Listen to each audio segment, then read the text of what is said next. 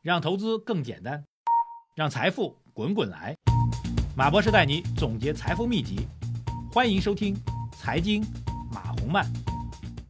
呃，各位喜马拉雅财经马红漫的听众朋友们，大家下午好。二零二四年的二月二十六号，今天是周一。好，今天的 A 股市场啊，这个如我们所预判的，到本周开始就会短期见顶，出现分化和调整啊。指数并没有九连阳啊，但是九连阳很很难很难了，最终是止步于上周的八连阳。今天指数出现了调整，上证指数跌了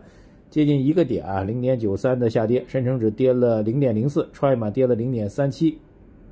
但是个股方面的注意啊，指数虽然跌的，但个股方面呢却是涨多跌少，有接近三千七百家公司是上涨的，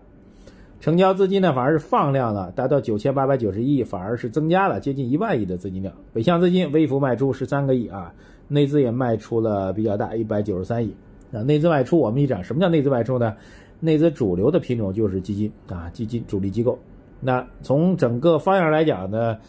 整体的市场有两个特征，第一个就是结构出现了明显的分化和调整啊。过去应该说是两三个月时间当中最稳、涨得最好的红利板块出现了全线调整啊。这是我们上周一直在敲黑板提示大家红利板块的风险的结果再次得到印证啊。其实原因很简单，红利之所以好，无外乎就是市场在大跌的时候，大家心里没底啊，需要靠红利去拿一个心理的安全感。第二就是宏观经济不断的降息，对吧？红利的股息是在不断提高的，啊，红利股息呢，相对于不断降息的利率水平来讲是比较高的，对吧？这是第二个理由。但问题是，这两个理由都是处于一个防守的诉求啊。换句话说，你来进攻我啊，我打不过你啊，但是我弄一很厚的盾牌啊，我躲在盾牌后面有安全感。但问题是你把这样一个防守的盾牌当成一个进攻的武器，不停的往前冲冲冲啊，这样的话你就会。腹背受敌啊！前面进攻的人固然被盾牌挡住，但是别人绕到后面呢，对吧？你就麻烦了。红利就这样个状况。当股价低的时候，这个好的公司行业它的股息率确实很高啊。但是你股价蹭蹭蹭一直涨，股息率会不断的降啊。比如之前我们看到的一些品种啊，这股息率都是明显的一个下调的状况。股息从之前百分之六、百分之七，现在跌到只有百分之四、百分之三了。那再涨上去呢，你就完全没有没有股息投资的这个价值跟意义了嘛。呃，所以它防守的属性在不断减弱的，就是盾牌不仅这个这个这个不能进攻啊，你盾牌变得越来越薄了，别人也进攻你，你也撑不住了，那这肯定是不行的啊。这是第一个，就是我们对于红利板块是一个比较谨慎态度的一个重要原因啊，原因就在于此，它不能涨，它涨太多了就会有问题，这是一个矛盾啊，这是一个悖论。第二个今天市场当中热点呢，就是这个高层召开会议啊，大家看到设备更新呀，这个家电的以旧换新啊，得到今天盘面当中的支撑。啊，比较典型就工业母机板块大涨啊，家电汽车板块出现了一定的上涨，啊，这个政策我们是坚定支持的，而且我们认为会带来一定的需求端的增长，对于我们整个宏观经济的企稳走好都会带来一定的帮助。但是现在呢，说句实在话啊，很多朋友问我说能不能持续一周呢？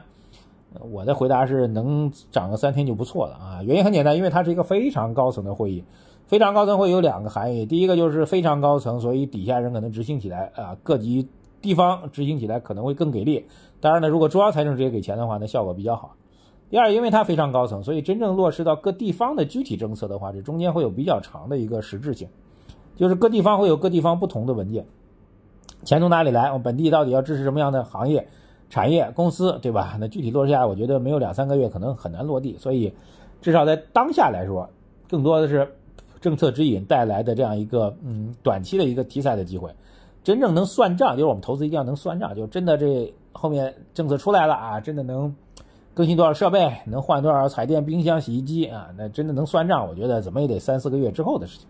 所以呢，不要在短期，嗯，觉得它有特别上涨的一个空间或者机会。呃，换句话说呢，就是假如今天啊这个红利板块大调整啊，这个如果设备更新和家电以旧换新的题材没有动的话，